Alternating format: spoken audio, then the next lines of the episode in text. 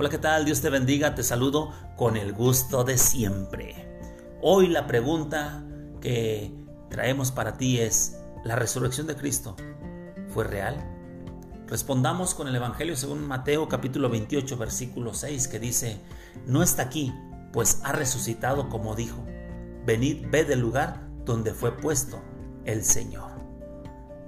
La resurrección de Jesucristo es un hecho de nuestra fe cristiana que ha sido atacado desde el momento en que ocurrió. Dice la escritura que los religiosos de aquel tiempo, enemigos de Jesucristo, tratando de prevenirse, pues recordaron que en vida Jesucristo había dicho que resucitaría el tercer día. Ellos pensaron que a lo mejor los discípulos, dudando de la resurrección, pero que los discípulos podrían a lo mejor ir a la tumba y robar el cuerpo para hacerlo pasar como una resurrección. Pero las evidencias de la resurrección de Jesucristo son muchas. Primeramente, la tumba vacía. Después de la tumba vacía, el testimonio de los discípulos que entraron, Juan, Pedro, las mujeres, que entraron y miraron los lienzos que habían sido puestos sobre su cuerpo, que estaban ahí, pero su cuerpo no estaba. El sudario que había estado sobre la cabeza de Jesús estaba ahí, no puesto con los lienzos, sino enrollado en un lugar aparte. ¿Quién, con la premura y la presión sobre de sí de quererse robar un cuerpo, se hubiera dado a la tarea de desenrollarlo y posteriormente acomodar los lienzos como estaban? ¿Quién hubiera sido capaz en la premura y la presión del tiempo por robar un cuerpo de llevárselo desnudo? Esto es inconcebible.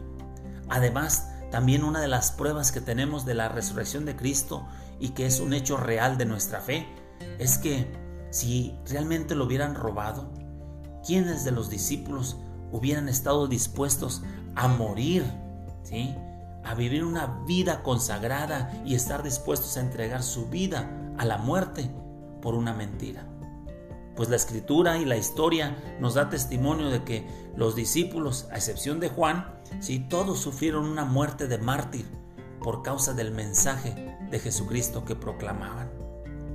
Y además, este hecho histórico de la resurrección es un hecho histórico que no fue desafiado en el primer siglo.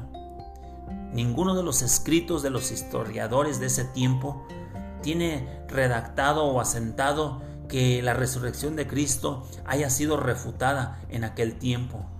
No hay insinuación alguna en la historia sagrada o secular de que alguien haya desafiado este hecho de la predicación de los apóstoles. Lo único que era necesario para los enemigos de la resurrección era que ellos exhibieran el cuerpo muerto, pero ellos nunca pudieron hacerlo.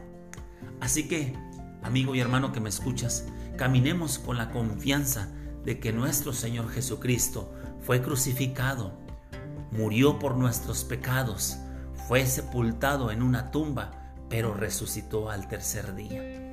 Y si Cristo ha resucitado, nosotros también nos levantaremos y todos aquellos que duermen con Él. Así que anímate, porque tu Cristo, tu Cristo y tu Señor y Salvador, vive y vive para siempre. Que tengas un excelente día. Que Dios te bendiga. Comparte con otros para que ellos, como nosotros, comiencen su día con el pie derecho. Hasta la próxima.